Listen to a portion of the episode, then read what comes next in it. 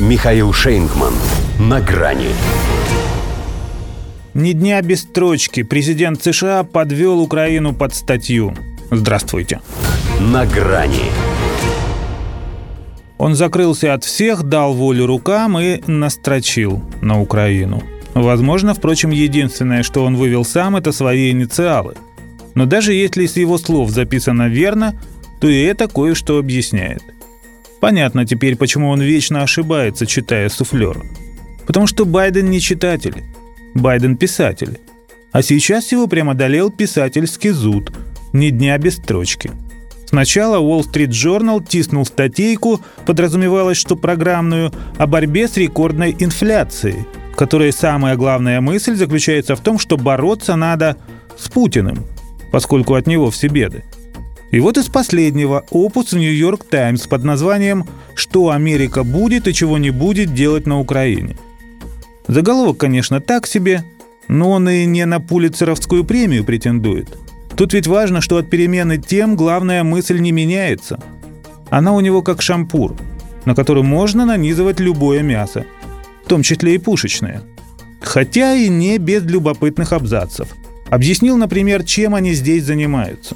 По его утверждению, цель Америки проста. Вашингтон хочет видеть Украину демократической, независимой, суверенной и процветающей, со средствами для сдерживания и защиты. Благородно. Странно только, что это желание не появилось раньше. Все-таки 30 лет господствует в этой стране, а последние 8 безраздельно. Но лишь после 24 февраля они вдруг остро ощутили, что такая корова нужна самому. Пусть худа, потому что болеет проклятая прямо беда, и доить уже нечего, зато бодливо. А поскольку Бог рога ей не дал, решили сделать это вместо него. И чем больше она по этим рогам получает, тем мощнее и длиннее дают ей взамен. Вот уже объявили и о поставках РСЗО «Хаймарс». Это те самые, что могут использоваться как оперативно-тактические ракетные комплексы и бить на 300 километров. Байден, правда, днем раньше обещал этого не делать. Ну, во-первых, он мог и забыть, с ним бывает. Во-вторых, Киев тоже обещал, что не станет бомбить ими Россию. А как ему не верить, если он всю свою самостийную незалежность бросает коррупцию и каждый раз успешно? К тому же, как пишет хозяин Белого дома, мы не поощряем и не позволяем Украине наносить удары за ее пределами.